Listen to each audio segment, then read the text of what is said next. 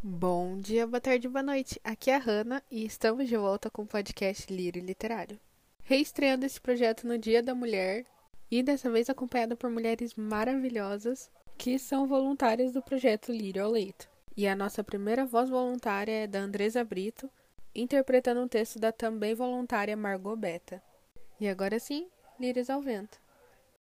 Mulher, mãe, filha, espírito, santa, nasce e renasce todos os dias, luta para conseguir seus espaços.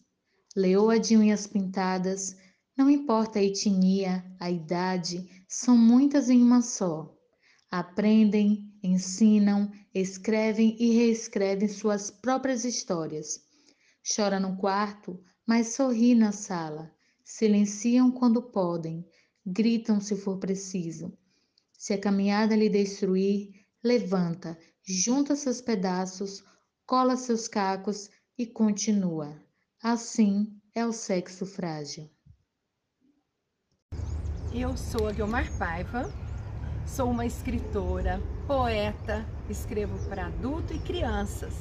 E hoje eu separei para belas histórias, eu separei esse livro Casa de Vó, para vocês saberem o valor que tem uma vovó e um para vocês compartilharem com muito carinho para essa casa maravilhosa. Os valores são muito importantes na nossa vida e nós precisamos preservar. Nós precisamos preservar com muito carinho essa pessoa da nossa família. E essa casa, agora eu vou contar para vocês essa história. Casa de vó. Casa de vó é o lugar mais doce do mundo. É onde até o limão é doce. E qualquer doce fica muito mais doce. Há sempre um rocambole fofo, coberto de açúcar em cima da geladeira. E dentro nem se fala. Há biscoitos quentinhos acabados de sair, há suspiros dobrados, beijinhos doces. E a melhor, a mais limpinha, a mais gostosa cama do mundo. Na casa de vó, há castelos, fadas, viagens espaciais, reis, princesas e super-heróis. Há risos, muitos risos de sobremesa nas mesas de domingo. Na casa de vó, as coisas são da altura da gente e tudo está ao alcance das mãos. Nada é cheio de não me toque. Tudo é a prova de netos. Até a guerra de travesseiros vem, mas significa paz e alegria. Na casa de vó, dá vontade de brincar e correr o resto da vida, pois trincos não tem, fechaduras também não. O que casa de vó tem são muitos braços, todos abertos, para receber a gente a qualquer hora. Na casa de vó, você nunca precisa avisar que vai. É só chegar, sempre cabe mais um. Mesa de casa de vó vive pronta, com toalha bem bonita, sem enfeites caros e modernos, resistentes, isso sim. E tudo funciona melhor na casa de vó. As paredes amortecem os tombos, o chão é menos duro, o fogão tem mais que seis bocas, todas acesas. A mesa, como tem pernas. As cadeiras, mais que dois braços aconchegando. E vó sempre é todo ouvidos. Caderno de receita de vó, então, é um livro cobiçado, já esgotado. Todos querem os segredos dos cozidos e dos assados, mas ninguém consegue jamais fazer um igual, porque o jeito de escrever, as páginas amarelas, e as gotinhas de gordura não foram feitas em um dia. Foram precisos muitos dias de festa, muita vontade de agradar. Lamber os dedos pode. Só na casa de vó, que não é falta de educação. Raspa de panela tem sempre. E o pior, tem fila também, se escuta sempre. Eu pedi primeiro. Quase toda avó tem uma cadeira de balanço, um chinelo jeitoso, uma caixinha com bilhetes, lencinhos e papéis amarelados. Gaveta de vó, então? É uma festa. De vez em quando, toda avó dá um suspiro bem fundo, porque tem coisas demais para se lembrar tendo saudade.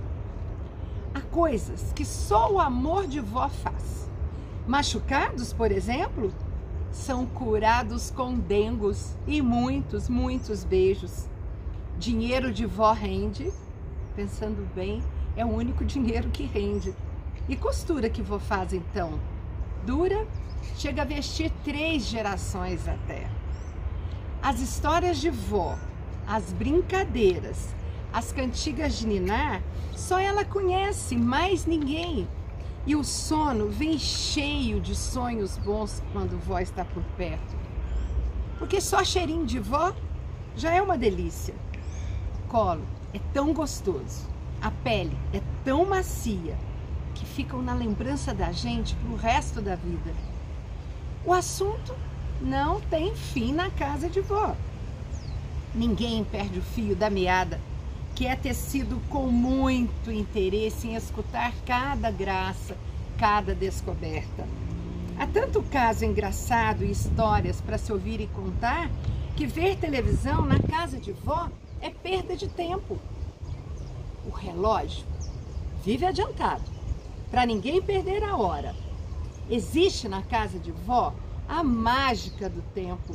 Ele obedece, vai e volta, é só querer. E a gente é o que quer ser.